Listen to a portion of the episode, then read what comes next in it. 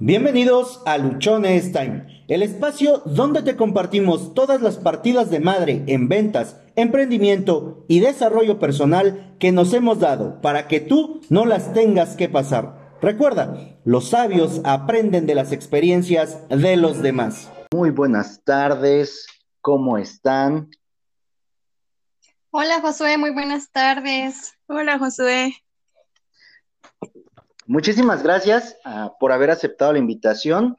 El día de hoy, en, el, en este podcast, en este episodio, están con nosotros dos queridas amigas de Grupo Samber. Voy a darles el espacio para que cada una de ellas se presente. Son dos psicólogas muy, muy entusiastas que están generando un proyecto de trabajo aquí en mi amado Guajuapan de León, súper padre.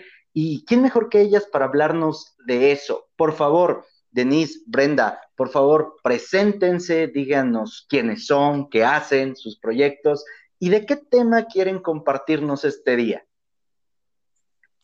Hola Josué, muy buenas tardes, muy buenas tardes a todos los que nos escuchan. Yo soy la licenciada Denise Sandoval, licenciada en psicología. Actualmente tenemos en conjunto, Brenda y yo, un centro de apoyo psicológico llamado Samber, en el cual ofrecemos servicios psicológicos y pedagógicos. Ok, buenas tardes, Josué. Buenas tardes a nuestra audiencia. Como ya lo mencionaba Maranta, tenemos en un centro y aparte de eso tenemos servicios pedagógicos, pero ahorita estamos desarrollando y estamos trabajando más en el ámbito psicológico. Perfecto. Ah, perdón, perdón, además, presenté. Mi nombre es la licenciada Brenda Elizabeth Berestrada, igual, eh, licenciada en psicología. Perdón, José. No te preocupes. Además, tienen ustedes un podcast, ¿verdad? Cuéntenos un poquito antes de que entremos de lleno al tema. Sí, tenemos un podcast. Em, básicamente nosotros mandamos contenido de, pues, de orientación psicológica eh, nuestro podcast se llama Formando Sueños, Rompiendo Miedos. ¿En qué plataformas podemos encontrar su podcast? Eh, ahorita lo estamos eh, distribuyendo en dos plataformas, estamos en YouTube y en Spotify, pero por problemas técnicos hemos tenido que subir solamente los podcasts a YouTube. Esperamos próximamente ya subirlos a Spotify para que también nos puedan escuchar por ahí. Perfecto, muchísimas gracias. El espacio es suyo, señoritas psicólogas licenciadas, por favor, díganos qué tema nos, quieren compartir este día y por qué es importante que prestemos toda nuestra atención a ello. Ok, Josué, el tema que hoy traemos para todos, bueno, primero les vamos a dar el título de, de lo que vamos a estar hablando, que es ¿Y tú de quién dependes.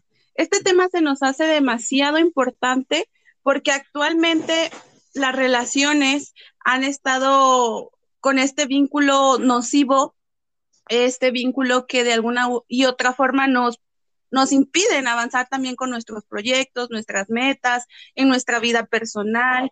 Entonces es algo que se nos hace sumamente importante.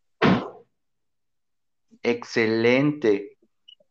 Antes de que, de que empiecen con el contenido que nos quieren compartir, pues vamos a recordarle a la audiencia que este es el episodio 591. Estamos a solo nueve episodios de llegar al episodio 600.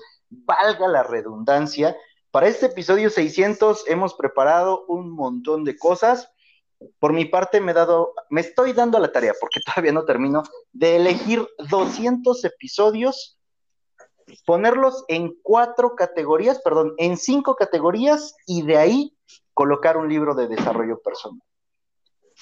Esto que ustedes nos van a esto que ustedes nos van a compartir hoy seguramente va a estar incluido dentro de esos 200 episodios, dentro de ese material que vamos a presentar para ayudar a toda la comunidad y a todas las personas que deseen emprender un camino de desarrollo personal, vamos a, contarles en este libro la neta del planeta, eso que de pronto no te dicen cuando empiezas este proceso de, de desarrollo personal, que te va a doler, que te va a costar, que vas a llorar, que te vas a morir literalmente, que te vas a morir, que vas a matar esa versión tuya antigua para darle origen a una versión nueva. Y parte de ese proceso de renovarte tiene mucho que ver con el tema que ustedes nos van a compartir hoy, de quién dependemos. Se me hace completamente interesante y bueno, no les interrumpo más, por favor.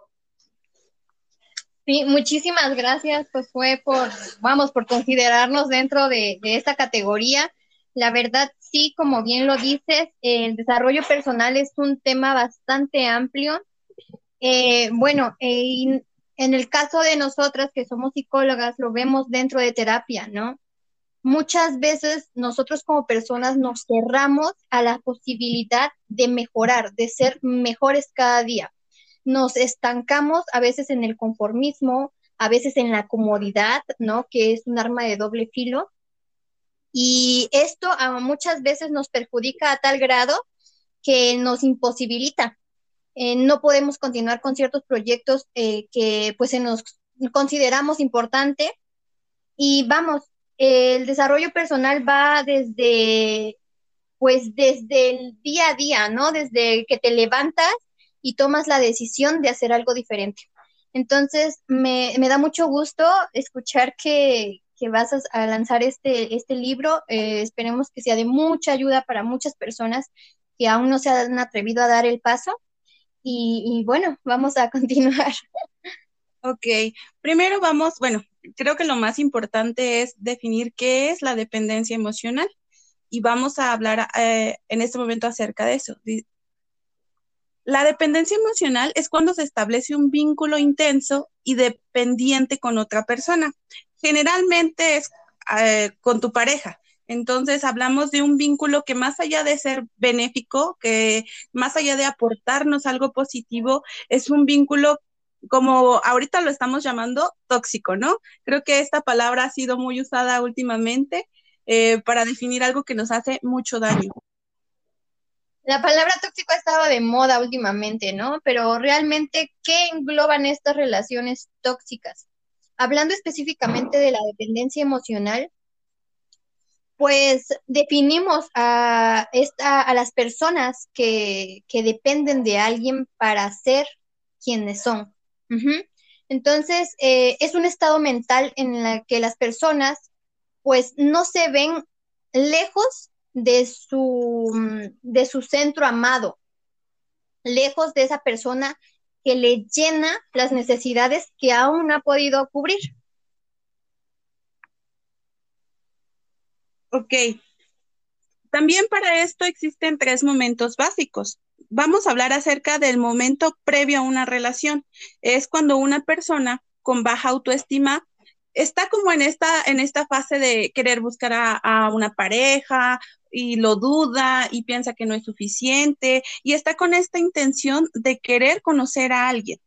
Después, el segundo momento es cuando ya está dentro de la relación. En, en esta etapa eh, es donde ya se genera el conflicto, porque hacen de todo para poder estar con esta persona. Esto quiere decir que anteponen los deseos de la pareja o del vínculo que se esté desarrollando en ese momento para que esta persona no se vaya. Y el tercer momento es cuando la relación termina, porque obviamente eh, una relación que va en torno a una dependencia emocional tal vez sea un poco duradera, perdón, pero al final mm, se termina rompiendo por la misma situación, ya sea de que eh, la otra parte no esté tan de acuerdo con, por cómo se están dando las cosas, y es ahí donde ya surgen aún más conflictos. En este caso, nosotros nos estamos enfocando a hablar más acerca de las relaciones, que es donde se denota más esta situación. Sin embargo, la dependencia no solamente es hacia las parejas, también puede ser algún miembro de la familia, eh, algún miembro del trabajo, puede ser un jefe, eh, puede ser alguna persona externa a nuestro, a nuestro núcleo, pero que sea significativa para nosotros. Cuando se crea este vínculo de apego es cuando surge esa dependencia. Así es, Josué. Yo eh, hace un momento hablaba acerca de las parejas, pero como dice Maranta, esto se puede dar en cualquier tipo de situación. Es por eso que es muy importante eh, saber identificar eh, estos aspectos y más adelantito les estaremos comentando cómo podemos identificar que una persona se está, es dependiente y tiene ciertos y que tiene ciertos comportamientos que a la larga les, va, les pueden generar aún más conflictos.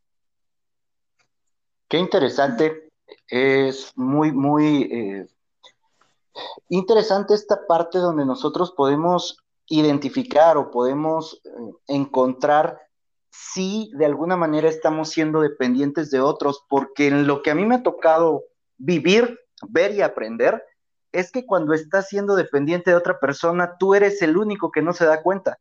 Todo mundo a tu alrededor se da cuenta de lo que está pasando, pero tú eh, o la persona que está siendo dependiente no se permite verlo porque el apego no lo, no lo permite, no le permite que se dé cuenta que está poniendo o anteponiendo los gustos, deseos, requerimientos de alguien más en lugar de los que de los que son de él o de ella y así lo que va pasando es que dejamos de ser nosotros mismos.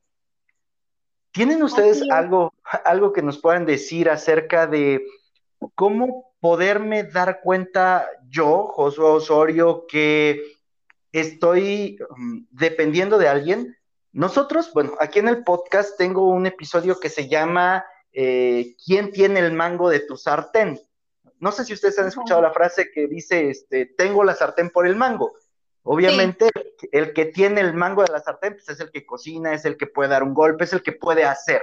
Literalmente es el que domina el sartén. Pero muchas veces no somos nosotros los que tenemos el mango de nuestro sartén y acabamos siendo utilizados, manipulados, usados por otra persona, pero no nos damos cuenta. Entonces, ¿qué indicadores podríamos nosotros empezar a, verificar en uno mismo para saber si estoy siendo dependiente, si estoy empezando a ser dependiente o bien si ya recuperé mi mango de mi sartén y ahora soy independiente? Claro. Bueno, dentro, bueno, para identificar, para identificar si estoy siendo dependiente de, alguien más, tengo que experimentar cierto tipo de síntomas. Dentro de estos, vamos, eh, está de entrada baja autoestima. Eh, esta va a ser como la pieza clave para, una dependencia. Cuando yo genero una baja autoestima, eh, obviamente voy a depender de los demás para sentirme seguro, para poder tomar decisiones, para poder resolver problemas. Entonces, vamos, y para identificar si estoy siendo dependiente o no, vamos a poner primero atención en nosotros, hacer un análisis profundo eh, acerca de, nuestros comportamientos, acerca, por ejemplo, si estamos en una relación, acerca de nuestra relación y eh, poner mucha atención. Si, si anteponemos, perdón, el bienestar del otro antes que el mío, indudablemente estoy siendo dependiente. Cuando pongo mis intereses por debajo de alguien más, para satisfacer a alguien más, estoy siendo dependiente. Cuando idealizo al otro, estoy siendo dependiente, cuando yo siento que esa persona es única y que no hay ninguna otra como ella y que yo soy inferior a ella y que no puedo llenar quizás sus expectativas porque no lo valgo, ¿no? Eh, solemos pensar eso. Entonces, cuando empezamos eh, a, idealizar al otro, cuando empezamos a ponerlo por, por encima de nosotros, estamos siendo dependientes cuando nos da el miedo a la desvinculación, cuando no queremos separarnos de esta persona, cuando si no la tenemos cerca, pues nos genera ansiedad, frustración, el que esa persona no esté con nosotros, porque ¿quién va a resolver nuestros problemas? ¿Quién va a ser nuestro salvador? Entonces, ese miedo paralizante que se experimenta también puede ser un signo de que está siendo dependiente. El no sé qué haría sin ti aplica. Sí. que tú estabas diciéndonos esto fue lo primero que se me vino a la mente. Ay, no sé qué haría yo sin ti. Sí. Casi, casi, casi diciéndolo. ok. Sí, cuando, por ejemplo, una relación ya está dando las últimas y cuando, vamos, pongámoslo así, ¿no? En el, en el ejemplo, si llega una, bueno, mi pareja a decirme, ¿sabes qué? Ya no quiero estar contigo. Y yo me pongo a pensar, pero es que, ¿qué voy a hacer con, sin ti, perdón? Y me, me aferro a ti y no te dejo ir, pues indudablemente ahí el que está teniendo el problema, pues soy yo. Eh, si ya no, si la persona ya no está a gusto contigo, si ya no eh, empatizan en muchas cosas, si ya la relación está siendo pues muy caótica, lo más sano, lo más saludable pues es cortar, ¿no? Pero vamos, cuando generamos cierta dependencia hacia nuestra pareja, pues suele pasar esto, el no, no sé qué haría sin ti. Mencionaste hace un momento que algo de lo que nos eh, orilla, nos puede orillar hacia depender de alguien es la falta de amor propio. Ahora, por experiencia propia, sé que muchas veces confundimos amor propio con ego. Y el ego, pues nos, eh, nos pone una venda completamente en los ojos, en la mente, en todo nuestro ser, para que no veamos la realidad o no veamos las cosas como son, quitándole los miedos, los temores y algunas experiencias. Entonces, para aquellas personas que de alguna manera lo que están viviendo es un ego y no un amor propio, ¿cómo podrían darse cuenta de esa dependencia? Si de pronto mi ego no me permite decirle a alguien, oye, no se quería sin ti, o si de pronto mi ego no me permite anteponerme de alguna forma en todo, aunque posiblemente en detalles muy minúsculos sí, ¿cómo podría yo darme cuenta en ese sentido que es el ego el que está actuando y no mi ser completamente? Ok, José, esto que mencionas es una parte muy importante porque como dices, es como si fuera una venda y más allá de ser una venda, es una máscara completa, porque estamos confundiendo el hecho de, bueno, tal vez no tengo autoestima en este momento, mi autoestima está por los suelos y aparte es el hecho de decir, bueno, yo quiero estar con esta persona, necesito estar con esta persona, cómo esta persona me puede dejar a mí, cómo esta persona se puede alejar de mí. Si yo soy a lo mejor eh, muy bueno en muchos sentidos y esta persona tiene que estar conmigo. Ahí tenemos que separar dos cosas. Es el hecho de que, bueno, ¿para qué quiero estar con esta persona? ¿Por qué me interesa estar con esta persona? Y cuál es, eh, a lo mejor verlo desde este punto un poquito más egoísta de cuáles son mis beneficios, cuáles son mis, mis, ahora sí que mi, mm, el beneficio que, que obtengo de estar con esta persona.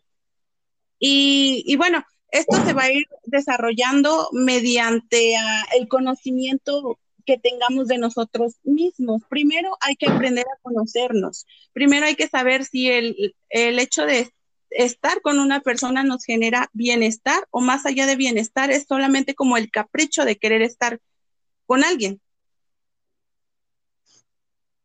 Ok.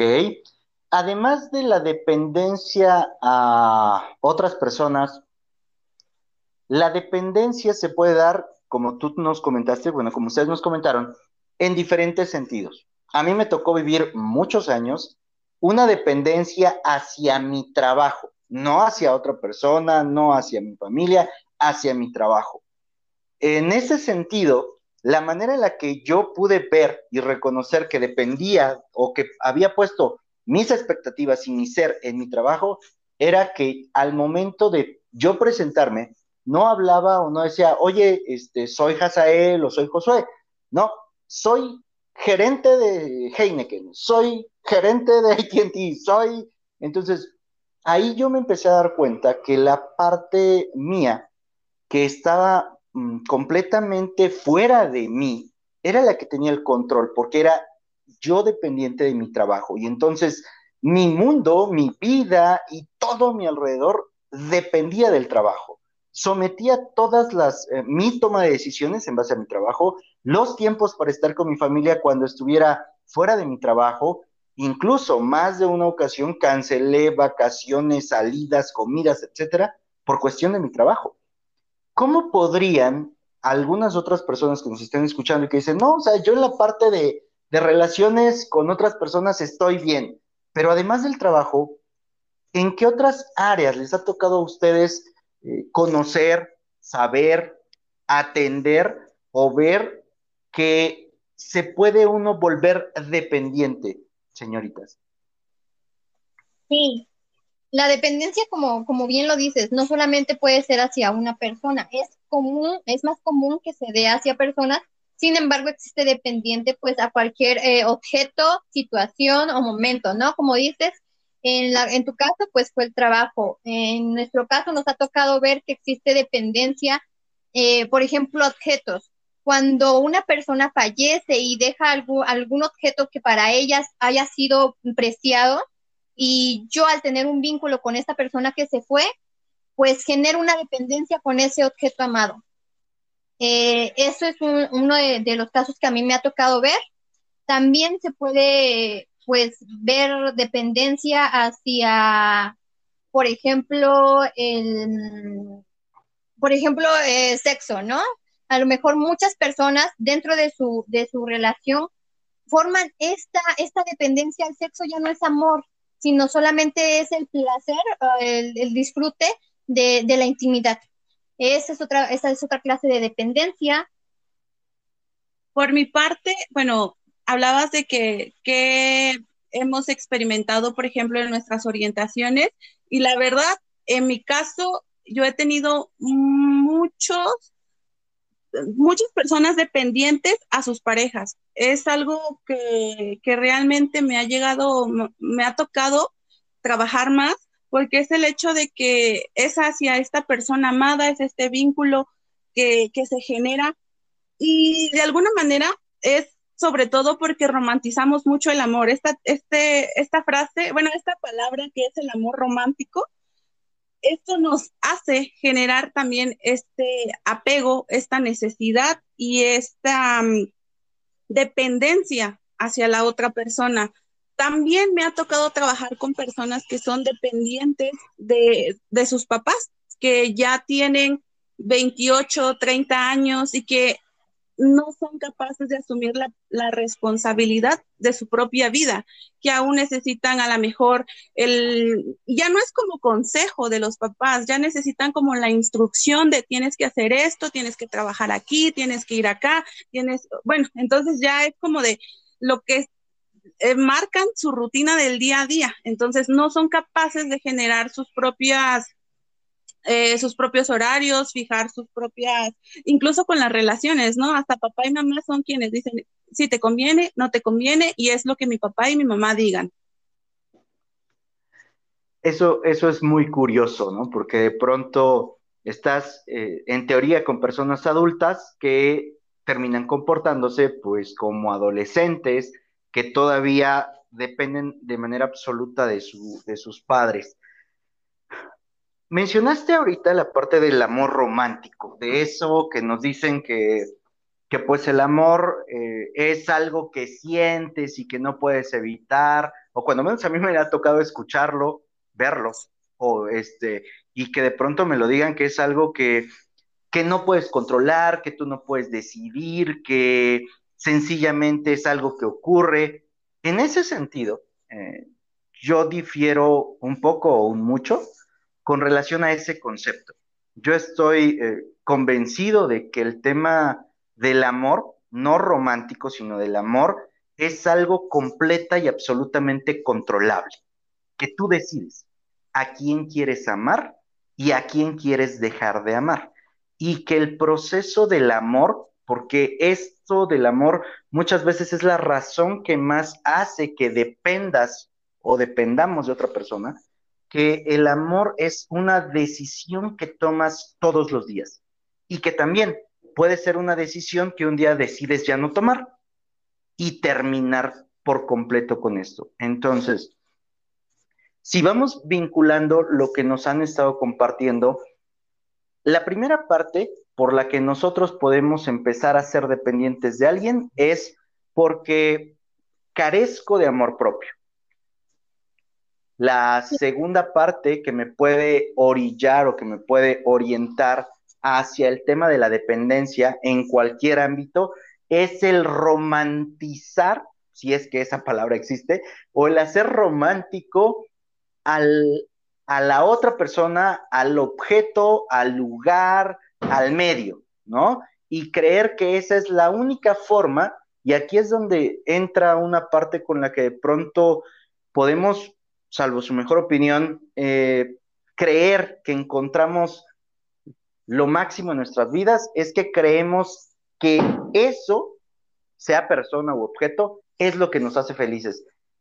Y yo creo que la felicidad no proviene de otra persona. Entonces, ¿cómo podrían ustedes ayudarnos o ayudar a, aquellas personas que ya han romantizado el tema de la pareja, el trabajo, el objeto, que de pronto mm, se han olvidado de ellos mismos, que es el tema del amor propio, o que han perdido el respeto y la confianza? Porque hace rato mencionó, me parece que eh, Amaranta, que hay un tema de que no nos sentimos suficientes. Entonces, ante estos puntos, ¿qué podemos hacer los que ya caímos, los que podríamos caer y qué podríamos hacer para evitarlo o salir de ahí? Sí, como lo comentas, es, vamos, esto de, del amor, pues sí, vamos, es una decisión, una decisión que tiene que ser consciente sin embargo, muchos de nosotros mm, a veces no sabemos cómo controlar nuestras emociones y nos dejamos llevar por ellas. Eh, ponemos eh, primero la emoción antes que, la, que la razón. Entonces, es por eso que muchas veces caemos en este tipo de relaciones insanas. Eh, como si ya identifiqué que, que, estoy siendo dependiente, ya sea de una persona, una cosa, una situación, ahora cómo eh, poder salir, ¿no? De, esa, de ese hoyo en el que nos encontramos. Pues lo primero, lo primero es reconocer, aceptar que estás siendo una persona dependiente. Eso no es algo sencillo, eso va a costar, ¿no? Porque, vamos, como ya lo, ya lo mencionamos eh, hace un momento, es como una venda que cargamos a todas partes. Entonces no nos permite ver la realidad de las cosas y a veces sentimos que estamos bien.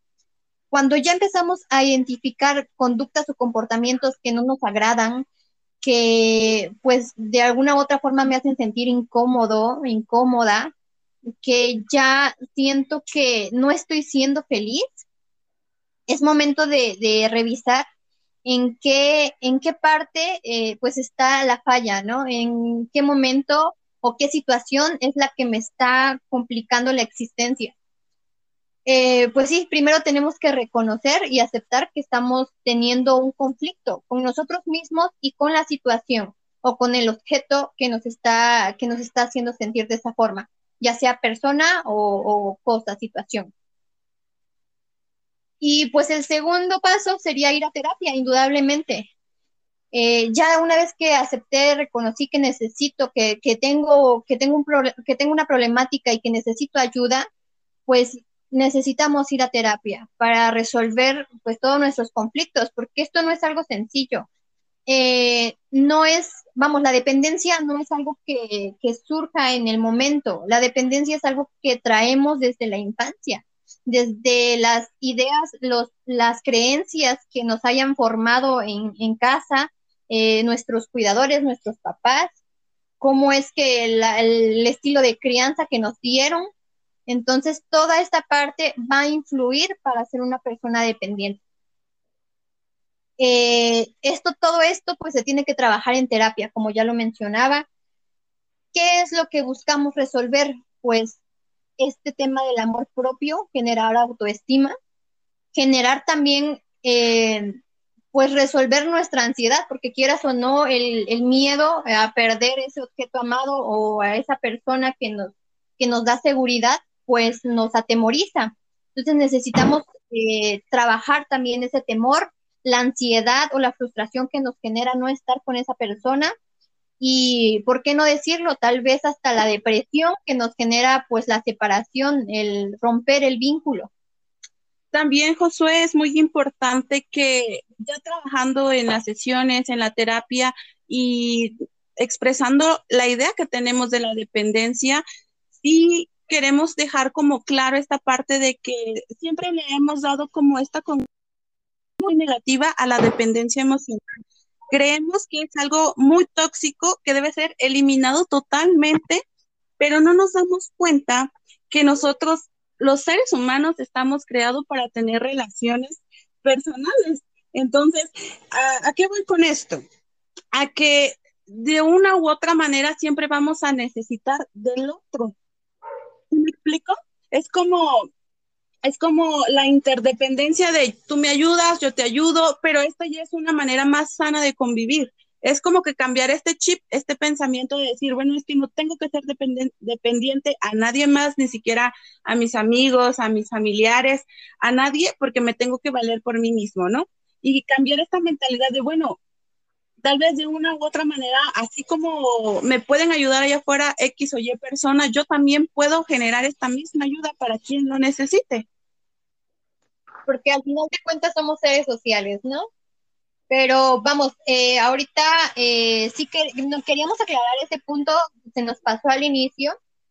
Sin embargo, sí es bien importante que tengamos bien marcada esta diferencia. Eh, la dependencia que, es insana, donde yo estoy cubriendo una necesidad mía, un hueco mío, y eh, la interdependencia, ¿no? Que es pues la ayuda mutua, ser recíprocos, eh, tener empatía con el otro.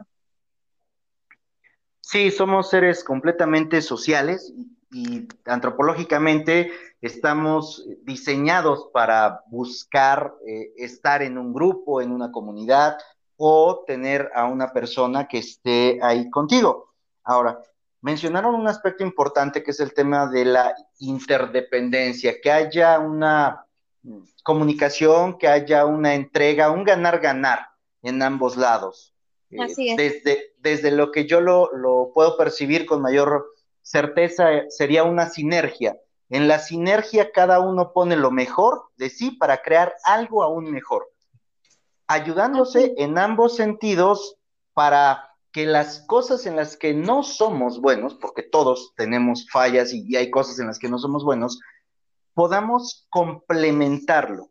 No, eh, no desde el punto de vista de suprimirlo o de yo lo hago completamente por ti, sino de poderlo guiar, poder acompañar a esa persona hasta que pueda hacerlo de una manera eh, bastante, bastante buena.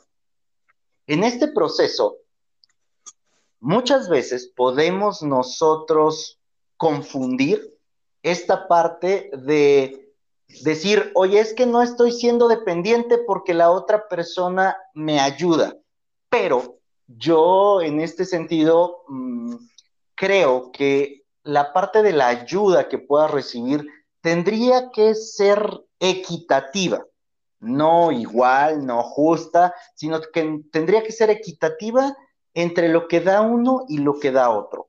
Ahora, nos comentaron ahorita que es importante que nosotros podamos estar completos para no estar llenando vacíos con otras personas.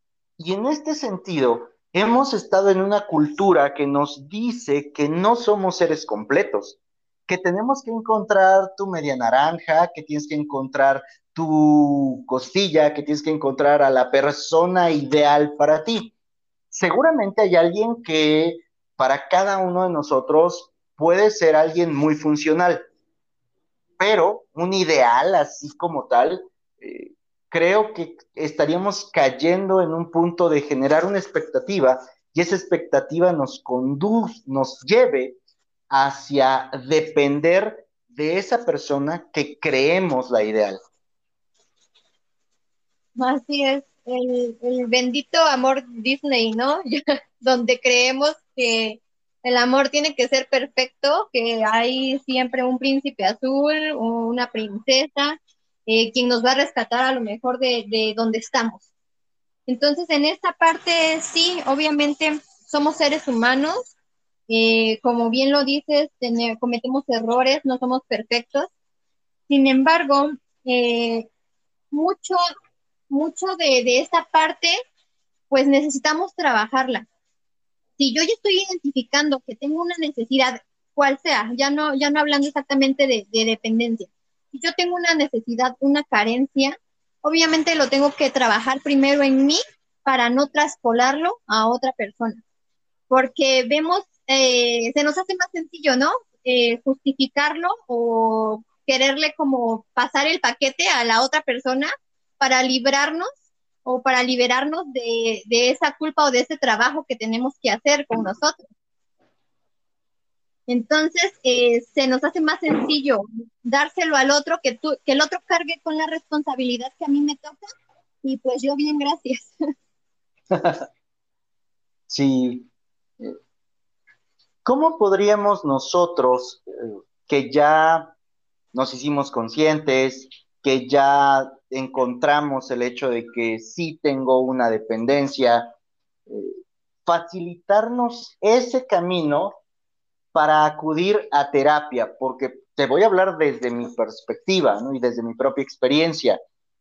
De pronto ya sabemos que hay algo mal, pero sobre todo en nosotros los machos mexicanos, no es bien visto el que un hombre abra sus emociones, sus sentimientos, el que platique cómo es, cómo está, cómo se siente.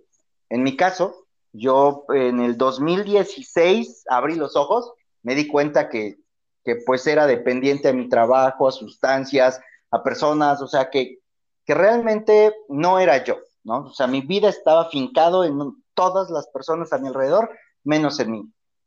Y me aventé 2016, 2017, 2018, 2019, hasta 2020, hasta el 31 de mayo, de marzo del 2020 que me decidí a ir a terapia porque de plano me había llegado el agua no solo al cuello, o sea, ya no podía yo respirar porque el agua ya me había tapado desde hace muchísimos años, pero yo me resistí mucho. Entonces, ¿cómo podríamos ayudarle a esas personas que ya se hicieron conscientes, pero que todavía están dudando en, oye, debo, no debo, o sé que tengo que ir a terapia, pero tengo miedo, o sea, porque literal es, da un pavor increíble, o cuando menos a mí me lo dio. Sí, es bien difícil, fíjate, es bien difícil eh, pues reconocer que necesito la ayuda de alguien más, ¿no? Siempre tenemos como ese, pues vamos, caemos en el ego de, de pensar que yo puedo sola, sin embargo, pues no es así, es bien difícil aceptar que necesitamos ayuda. Lo, pues, lo principal, pues sí, es, eh, volvemos a lo mismo, identificar, pues que necesitamos la ayuda y posteriormente, si no me animo a dar ese paso, buscar los recursos eh, ya sea a través de un libro, a través de información que encuentro en internet, tal vez de grupos de autoayuda donde compartan yo mi experiencia con la de los demás que a lo mejor están pasando por la misma situación que yo, porque también eso es otro, eso es otro motivo que nos imposibilita, que pensamos que esta situación solamente me pasa a mí y que no le pasa a nadie más y que a lo mejor yo estoy mal, ¿no? Entonces, eh, vamos a ir rompiendo estas barreras, estas limitantes, con, pequeños, con pequeños pasos como es la información, ¿no? La información nos va a abrir los ojos, pero sí al máximo esplendor, para podernos dar cuenta de nuestra situación actualmente. Y algo que comentas, Josué, que realmente es muy importante, es esta parte de que me tuve que dar cuenta o recibí o acepté o busqué la ayuda ya que tenía yo como el agua hasta, ya me estaba yo ahogando, ¿no? Y creo que ese es un punto, no, no creo, estoy segura de que ese es el punto máximo en el que está una persona totalmente desesperada y al verse totalmente desesperada es cuando busca la ayuda. Desafortunadamente es así, nos gustaría mucho como que, que, todos fuéramos conscientes, ya que estamos detectando a lo mejor señales de alarma, como que ya nos vamos dando cuenta de qué es lo que nos está afectando, pero no, muchas veces caemos en esto de, no, todavía aguanto, todavía aguanto, todavía aguanto, no pasa nada, yo resisto, yo puedo, y no hablamos, ¿no? Porque preferimos, pues, ya sea porque nos da miedo a que nos critiquen, que nos juzguen, y como tú lo acabas de mencionar, eh, tal vez es el miedo a, lo desconocido, es el miedo a, no saber qué va a pasar con mi vida, eh, que tal vez hasta pueda yo quedar peor de como estoy, y de que no voy a saber qué hacer. Entonces, ¿cómo pudiéramos ayudarlos? eh, más que nada, siento que es algo mm, de, eh, es cuestión como de valentía, de decir, bueno, ahora sí que me voy a arriesgar, me voy a aventar y tengo que ver por mí, porque si no lo hago yo, nadie más allá afuera lo puede hacer. Entonces es como concientizar a la gente de que es eh, sumamente importante que así como cuidan su cuerpo, van al gimnasio, van a a lo mejor a hacer algún tipo de ejercicio, también cuiden su mente, así como cuiden su alimentación, también cuiden su mente, cuiden sus emociones. Y bueno, ahorita afortunadamente ya nos vamos quitando como ese tabú que veníamos manejando de que los psicólogos son para locos, ¿no? Entonces ya eso es lo que nos va ayudando un poquito, pero es más que nada la valentía de decir, yo quiero algo diferente para mí. Realmente necesito cambiar esto porque me está sobrepasando, estoy llegando al punto en el que ya no puedo más y a lo mejor, bueno, no vamos a adentrarnos en esta situación, pero hay personas y pacientes que llegan al punto de me tengo que quitar la vida porque ya no aguanto. Y qué, y qué mejor que podamos eh, llegar con, un profesional, porque a veces, eh, pues, te digo, como desconocemos, a veces nos ponemos en manos de, de personas que no son las indicadas. Entonces, si ya estoy atravesando una situación complicada, lo mejor es buscar ayuda, pero que sea ayuda profesional, que tengan las herramientas y cuenten con la capacidad de poder ayudarme. Completamente de acuerdo con ustedes. Ahora, una parte que, a mí ah, me ha tocado ver y que estoy viviendo se está cayendo el cielo aquí en mi pueblo y se nos fue la señal, pero ya estamos aquí de regreso. Estamos igual.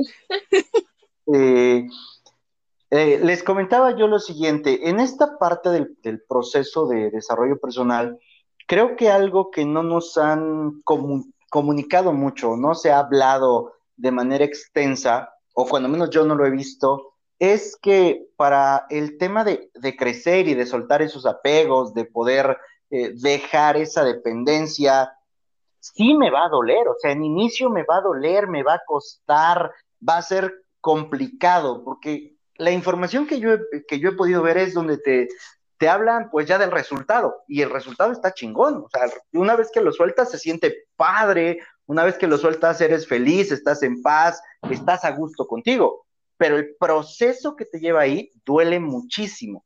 Entonces, de pronto vemos a alguien que empezó su proceso y ciertamente cuando empiezas este proceso a soltar, a dejar ir lo que te ha estado deteniendo, te ves más pinche jodido que cuando estabas aferrado, que cuando estabas obsesionado, que cuando dependías de alguien. Entonces, creo que esa parte, de pronto cuando un extraño lo ve, dice, ay, no, ni madre, es mejor mejor no le entro, ¿no? Mejor me quedo así como estoy porque no quiero sufrir más. Y, creo que aquí podríamos hacer mucho. Hace rato eh, Denise mencionó de tener grupos de ayuda o unirnos a grupos de ayuda y podríamos crear, ¿no? Aquí en, en Guajuapan, un grupo de los desenamorados anónimos, donde empecemos a ayudar o donde se pueda crear un espacio para que las personas pues puedan hablar así abiertamente, sin tabú, sin ser juzgados de lo que les está pasando. Porque de pronto también el tema de que dices, oye, voy a ir a terapia, pero no tengo dinero. Oye, necesito ayuda, pero es muy caro. Necesito resolver esto, pero no conozco a ningún profesional que me pueda ayudar yo lo, puedo decir porque también me tocó estar así. Cuando yo decidí ir a terapia, es porque ya estaba yo prácticamente ahogado y tenía una opción, o comer o ir a terapia. O sea, yo llegué a ese punto, o comía o iba a terapia, y, y opté por ir a terapia porque dije, bueno, este, de hambre sé que me puedo morir en tres o cuatro días, pero esto me puede matar a lo mejor antes.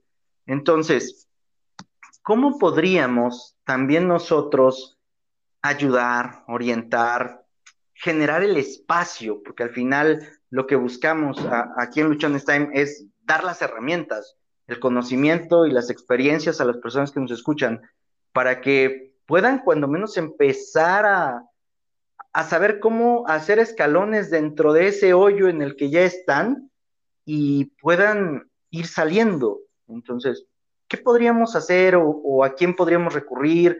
¿O saben ustedes de algunos espacios o programas en los que no se requiera tanto dinero? ¿Ustedes tienen alguna especie de, servicio eh, diferenciado, de algo que las personas puedan echar mano cuando estás en ese punto? Porque creo que, que a ese nivel no hemos um, como que contemplado, ¿no? ¿Cómo podríamos ayudar a alguien para que salga?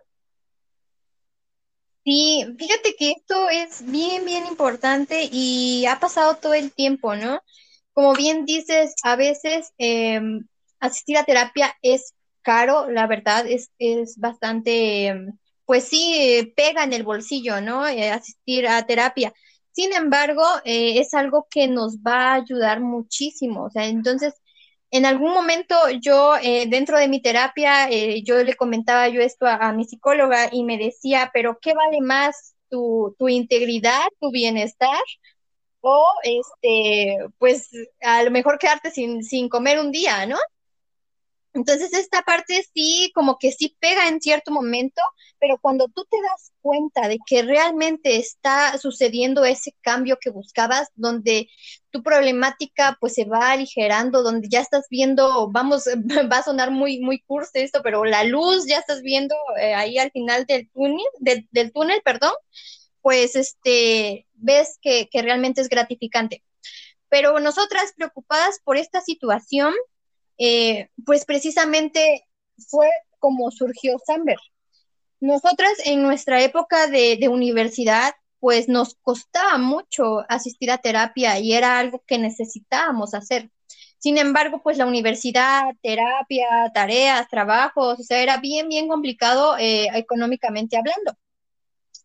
En este sentido, eh, cuando nosotras terminamos la, la carrera, se nos abre como la oportunidad de estar en un proyecto donde precisamente se ofrecían servicios, orientación psicológica con un costo totalmente voluntario. Nosotras estuvimos dentro de este proyecto y vimos la posibilidad que había ahí. Vimos que hay mucha gente que requiere de ayuda, que reconoce que, que tiene una problemática y que quiere eh, que, puede, que se solucione, que quiere que alguien lo acompañe en este proceso y eh, se dan la oportunidad de asistir.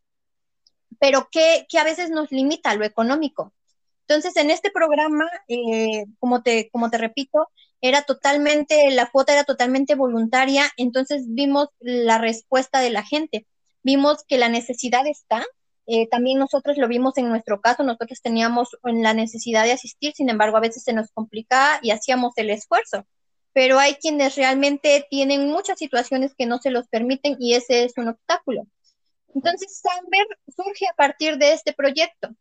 Samber eh, ofrece orientación psicológica a un bajo, a un bajo precio. Eh, cuando tú vas a, un psicólogo, vas a, sacar, vamos, como decimos, ¿no? Vas a sacar costos de una terapia. Eh, las terapias rondan entre los 500, 600 pesos. En Samber es mucho, mucho más económico.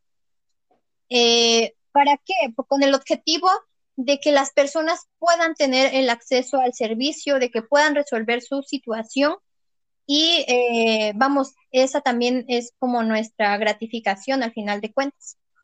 También eh, en, este, en estos momentos estamos eh, intentando, ahorita pues lo de la pandemia nos ha imposibilitado en, algunos, en algún sentido, pero queremos poner pues nuevamente este proyecto que, te hablaba yo al inicio en marcha dentro de, de Centro Samber nos gustaría mucho eh, que las personas tengan pues este acceso a, la orientación psicológica, a la terapia, pero que también eh, pues sea equivalente a su situación económica, puesto que ahorita la pandemia pues ha dejado a muchas personas sin trabajo, Eh, muchas personas han perdido a familiares, han gastado muchísimo en, cuestión del tratamiento por, por, COVID.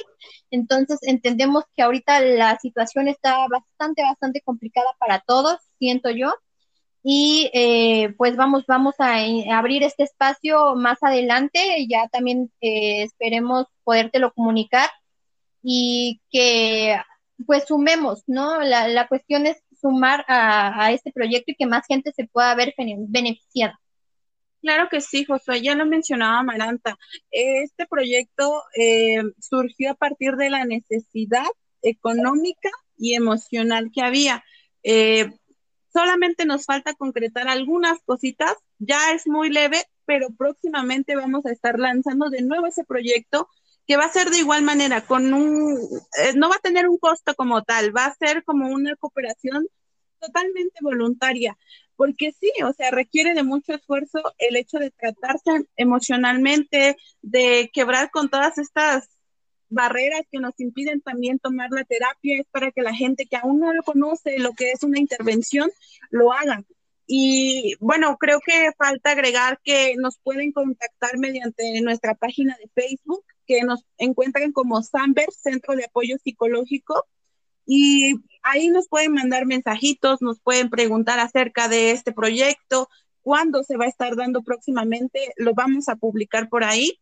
Y la verdad que eh, esto es mm, algo que nos apasiona tanto que realmente el hecho de a lo mejor no, no recuperar algo económicamente, porque pues obviamente nosotras pagamos renta, que luz, que todo esto, pero vamos a poner primero la necesidad que tiene, ahora sí que en este caso, Guajuapan, porque es sumamente importante. Y ese es el parte de, de, nuestra satisfacción, el saber que podemos cooperar, el saber que podemos hacer algo más por las personas que lo necesitan. Ahorita hay mucho proceso de duelo, hay muchos procesos de ansiedad, entonces, ¿qué mejor que esta oportunidad para que la gente pueda desahogarse, pueda sentir alivio de lo que está cargando. Y, bueno, se nos hace muy, muy, una muy buena oportunidad que ahorita en este espacio poder compartirlo, poder eh, dar la noticia ya de que vamos a abrir este, este proyecto. Y pues sí, eh, Josué, así estamos en este momento. Señoritas licenciadas en psicología, ha sido un enorme placer y gusto compartir con ustedes este tema. Hay muchos puntos que se quedan para todas las personas que nos escuchen, que tomen la decisión, primero de, reconocer en dónde están. Uno de los primeros puntos o el primer, la primera categoría que marqué en el libro se llama reconociéndome en el abismo. Porque así como los grupos de alcohólicos anónimos Mientras tú no aceptes que estás jodido, literalmente, mientras tú no aceptes que tienes un problema, que tienes una adicción, que hay algo en ti que no está funcionando de manera correcta, no necesariamente que es un problema, pero que no está dándote los mejores resultados emocionales, sentimentales, físicos, si no lo reconocemos, no podemos hacer absolutamente nada.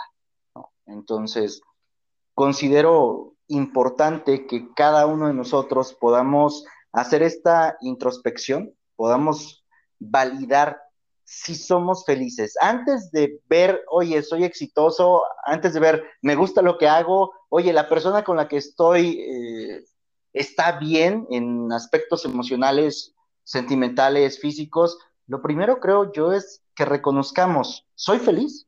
O que nos preguntemos esto, ¿soy feliz? Y si la respuesta no es un contundente sí, tendríamos que estar acudiendo de manera inmediata a buscarlas a ustedes para empezar este camino de sí ser feliz. Sí, Josué, muchas gracias. Te agradecemos em, el espacio, te agradecemos mucho la invitación y no queda más que decir que Esperemos que la información que hayan recibido sea de verdad de mucha ayuda y mucho éxito en, tus proyectos que tengas, Josué. Muchísimas gracias. Eh, ¿Nos pueden repetir su página de Facebook donde las podemos encontrar? Si tienen además Instagram o alguna otra red social en las que podamos ponernos en contacto con ustedes. Ay, claro que sí. En Facebook estamos como Samber, Centro de Apoyo Psicológico. En Instagram estamos como centro.samber. En Facebook estamos, perdón, ya dije Facebook. En YouTube estamos como Centro Samber. Y en Spotify como Rompiendo Miedos, Formando Sueños. Ahí nos pueden mandar en cualquiera de esas redes sociales un mensajito y vamos a ponernos en contacto.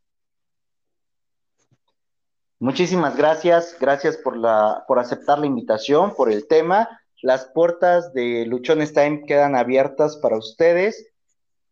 Deseamos infinitamente que no sea la última vez que participen con nosotros, sino que por la experiencia, el conocimiento y el proyecto que ustedes tienen, puedan acompañarnos en muchos más episodios a partir de estos que, continúen y puedan estarnos brindando consejos, tips, herramientas, estrategias para que nos encaminemos hacia formar la mejor versión de cada uno de nosotros. Muchísimas gracias. Claro que sí, Josué. Muchísimas gracias. Nada más como este dato adicional, eh, nosotros nos eh, estamos ubicadas en Constitución número 21, casi esquina con calle Bravo. Ahí nos pueden encontrar también.